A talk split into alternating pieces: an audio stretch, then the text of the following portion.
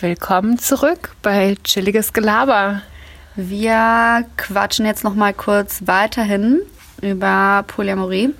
Und zwar haben wir in der letzten Folge über die Auseinandersetzung mit mir und meinem Freund, der Esel nennt sich immer zuerst, mit meinem Freund und mir gesprochen. Und wir haben ja so ein bisschen Grenzen für uns abgesteckt. Also ich wiederhole das jetzt nochmal für alle, die die letzte Folge nicht gehört haben. Oder für Marina, die sich nicht mehr daran erinnern kann, weil es schon zu lange her ist. Ich brauche auch nochmal ein Update. okay. Also, ähm, also es war so, ich hatte einen Konflikt mit meinem Freund, weil ich was mit jemand anders haben wollte. Er wollte es mir eigentlich ermöglichen, aber es war für ihn nicht möglich, weil wir erstmal Grenzen abstecken mussten einen Rahmen schaffen mussten, damit es für ihn okay ist, mich so weit gehen zu lassen, dass ich mit jemand anders schlafen kann. Und dann haben wir eine Regel aufgestellt. Und die erste Regel, die wir aufgestellt haben, war, dass ich ihn in die Entscheidung mit einbeziehe. Also, dass ich nicht sage, du, ich treffe mich da mit jemandem, sondern dass ich ihn frage, hey, ist es okay, wenn ich mich mit jemandem treffe? Kannst du das aushalten? Kann die Beziehung das aushalten? Das war halt so das Erste, was wir für uns rausgefunden haben, was wichtig ist, damit das halt für uns beide funktioniert mit einer offenen Beziehung. Und die zweite Sache, die jetzt keine Regel ist, die wir aufgestellt haben, aber die mir im Prozess auf jeden Fall aufgefallen ist, war, dass er halt für die ganze Sache offener ist, wenn ich ihn halt in meine Fantasie mit einbeziehe. Also wenn er halt merkt, dass er Teil davon ist. Ah, stimmt, ich erinnere genau. mich. Du, du, hast, du hattest ihm dann erzählt, dass du ja auch mit jemand anderem schlafen möchtest, weil dich diese ganze Konstellation auch reizt, dass du mit jemand anderem schläfst, während du in einer Beziehung bist, genau. was ja ohne deinen Freund nicht möglich wäre. Genau. Und, und dass ihm ja das nochmal viel einfacher gemacht hat. Genau, weil er gemerkt ja. hat, er ist Teil von mhm. der Fantasie. Und das ist mir halt so, das war jetzt keine Regel, die wir aufgestellt haben, aber das ist mir einfach aufgefallen, dass es für ihn irgendwie den leichteren, einen leichteren Rahmen auch nochmal schafft. Ey, warte mal ganz kurz. Ja. Hast du überhaupt schon mit jemand anderem was gehabt, seit ihr zusammen seid? Nee, hatte ich nicht. Also ja, hatte ich, aber nicht seitdem wir fest zusammen okay. sind. Also nur als es noch. Also das wäre jetzt tatsächlich auch das erste Mal gewesen. Genau. Okay. Es war nämlich so, dass es danach nochmal dazu gekommen ist, dass ich mich wieder mit jemandem treffen wollte und es dann aber wieder nicht passiert ist, weil ich dann halt also ich habe beide Male entschieden, dass äh, die Beziehung jetzt einfach noch nicht an dem Punkt ist, wo ich das machen kann, mhm. dass der Rahmen dafür einfach noch nicht geschaffen ist und dass ich die Beziehung einfach nicht gefährden möchte. Deswegen habe ich beide Male am Ende gesagt, ich habe dann entschieden, nein, ich mach's nicht, obwohl er ja immer gesagt hat. Und wie halt. hat sich das angefühlt? Hast du dich dann irgendwie unter Druck gesetzt gefühlt oder eingeengt gefühlt oder war das eine sehr selbstbestimmte Entscheidung? Also das erste Mal, das war ja auch das Mal von der Folge, wo wir darüber gesprochen haben.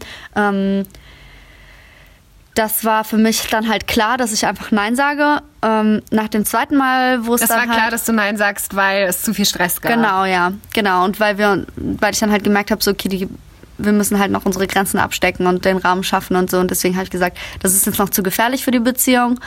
Ähm, beim zweiten Mal. Aber das war dann auch für dich so okay oder hat dich das dann trotzdem irgendwie gestresst? Nee, das war okay so okay. für mich jetzt zieht mein Freund halt bald auch nach Berlin und äh, wir werden halt sehr, sehr viel Zeit miteinander verbringen. Und jetzt ist es für mich halt so, wenn ich halt mit ihm zusammen bin, dann habe ich nicht unbedingt das Bedürfnis, jemand anderes zu sehen oder mit jemand anders Sex zu haben. Und ich habe mir halt zwischenzeitlich kurz Stress gemacht, weil ich dachte so, okay, wofür machen wir das eigentlich hier alles? Die ganzen weil es eine Fernbeziehung war. Die ganzen Regeln abstecken und so, äh, wenn ich dann am Ende doch nicht mit jemandem schlafen das kann, weil jetzt äh, Ja, man muss dazu sagen, die beiden hatten eine Fernbeziehung bis jetzt. Genau, bis jetzt hatten wir ja eine Fernbeziehung. Ähm, und haben sich auch gar nicht so oft gesehen, ne? Nee, wir haben uns gar nicht so oft gesehen und da war dann halt genug Platz, um auszugehen ja. und sich andere Männer anzugucken und bla bla bla. Und das ist halt nicht so, wenn er bei mir ist, dann habe ich jetzt auch nicht unbedingt Augen für jemand anders. Also denke ich zumindest von mir. Und da habe ich mich kurz gestresst, weil ich dachte, wofür machen wir das eigentlich hier alles? Wofür setzen wir uns damit so krass auseinander, wenn ich das dann am Ende doch nicht nutze oder nicht dazu komme, das zu nutzen? Aber ähm, er war dann derjenige, der mich so ein bisschen beschwichtigt hat. Er meinte, du weißt doch gar nicht, ob das für dich in einem halben Jahr immer noch so ist oder ob du dann nicht auch doch Bock hast, mit jemand anders zu schlafen, auch wenn ich in deiner Nähe bin. Und in Zukunft ähm, ist es ja auch was, also er war dann tatsächlich derjenige, der das alles gesagt hat, was ich halt irgendwie voll sweet fand. Ähm, das ist ja auch was, wenn unsere Beziehung so ein bisschen einschläft oder unser Sexualleben, was dann halt auch nochmal eine ordentliche Portion Schwung mit reinbringen kann, weil ich glaube auch jetzt wird erstmal so eine Zeit sein, so, boah, gleiche Stadt und ähm, es wird nochmal anders sein, halt und irgendwie frischen Sprung reinbringen. Und irgendwann kommt es aber. Und da kann die Beziehung noch so toll sein und man kann noch so verliebt sein.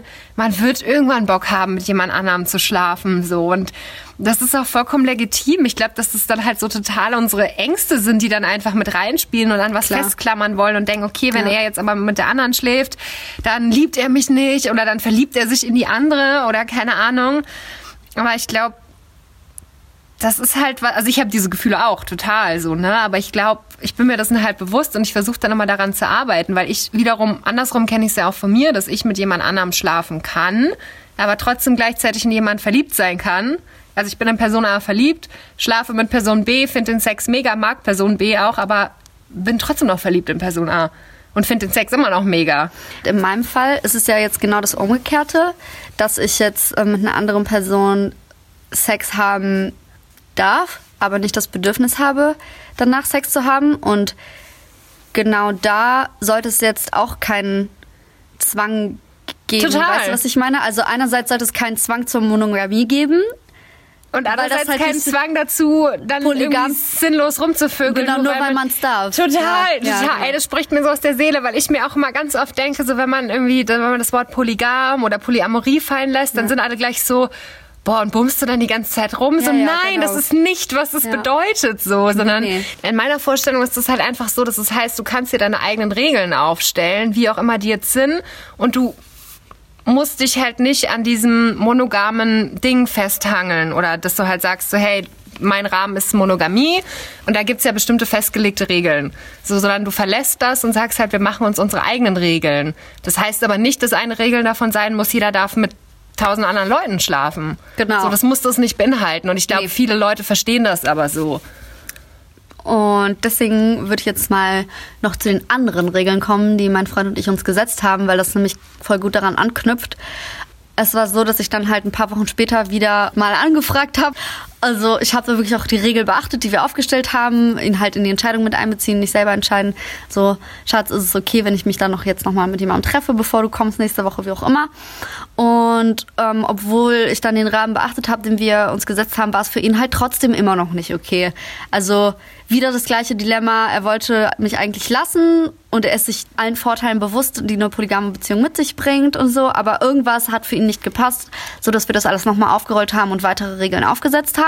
Und was hat ihm nicht gepasst? Na, das, also das hat halt zu diesen neuen Regeln geführt. Und zwar war das halt einfach die Angst, dass ich mich halt alle zwei Wochen mit jemandem jetzt treffe oder so. Also das, was wirklich dieses Bild, was die meisten Leute im Kopf haben, hatte er halt auch, dass er halt Angst hatte, dass ich jetzt äh, parallel eine Beziehung zu jemand anders aufbaue. Und ähm, das wollte er halt nicht. Und das will er nicht. Und wir mussten halt irgendeine Regelung finden, um das auszuschließen. Und deswegen haben wir jetzt eine weitere Regel aufgestellt ähm, und halt festgemacht, dass ich halt vier bis maximal sechs Mal im Jahr mit jemand anders was haben kann. Ähm, also diese maximale Anzahl sozusagen abgesteckt, damit ihm diese Angst sozusagen auch genommen wird, dass ich halt parallel noch einen anderen Typen habe. Und dann ist es für ihn auch wirklich okay, wenn ich mich immer mit dem gleichen treffe, weil ich, wenn ich ihn nur alle zwei Monate sehe, dann ähm, ja, dann kann sich nicht so eine krasse Bindung entwickeln, genau, wie ja. du dann mit deinem Freund hast. Ja, ja finde also ich finde, ich kann das total nachvollziehen. Ja, und ich glaube aber halt, dass das wirklich eine ausgelöst ist von der Dynamik, die ihr beide jetzt habt, die halt bei jedem Paar irgendwie ein bisschen anders ist. Deswegen macht es für mich halt auch keinen Sinn, so ein vorge vorgefertigtes Partnerkonzept zu nehmen, das über alle drüber zu stülpen, sondern man muss sich halt hinsetzen, muss diese Nerven, diese Zeit, was es alles kostet, halt in Kauf nehmen und sagen, hey, wir machen uns unser eigenes Grundgerüst und innerhalb dessen gibt es halt auch ähm, irgendwie Spielräume und manchmal müssen die sich auch verändern. Und genau. es hört sich irgendwie blöd an, wenn man erstmal sagt, ja, wir machen das nur viermal im Jahr. Also es ist irgendwie. Nö, das hört sich überhaupt nicht blöd doch, ich, an. Also ich finde, wenn man das erst so hört, dann. Also ich finde, das hört sich irgendwie schwierig an. Weil es für dich vielleicht schwierig ist, das einzuhalten, aber ich habe so oder so nur ein paar Mal im Jahr Sex gehabt, als ich noch Single war. Das heißt, es kommt wirklich ziemlich nah an die Zahl okay. ran, in der ich effektiv Sex hatte in Single-Zeiten. Genau, aber dann, dann, sind wir ja eigentlich, das bestätigt ja dann eigentlich genau den Punkt, dass wir alle Individuen sind und jeder genau. eigene Regeln braucht. Und deswegen so. ist diese Regel für mich auch voll okay, voll weil gut. ich hatte was anderes gar nicht im Kopf als so eine Anzahl ungefähr konnte ihm aber gleichzeitig die Angst nehmen, ne, dass ich halt ja. halt eine andere, genau, also wirklich einen anderen Typen habe, zu dem ich halt eine starke emotionale Bindung aufbaue. Und ähm, ja, und dann haben wir noch eine Regel festgelegt und ich weiß nicht, warum er das nicht wollte. Ich glaube, das ist so ein. Es hatte auch viel mit ähm, Vorurteilen und so zu tun, aber ja, wir haben halt auch noch festgelegt, dass es keinen Oralverkehr geben darf.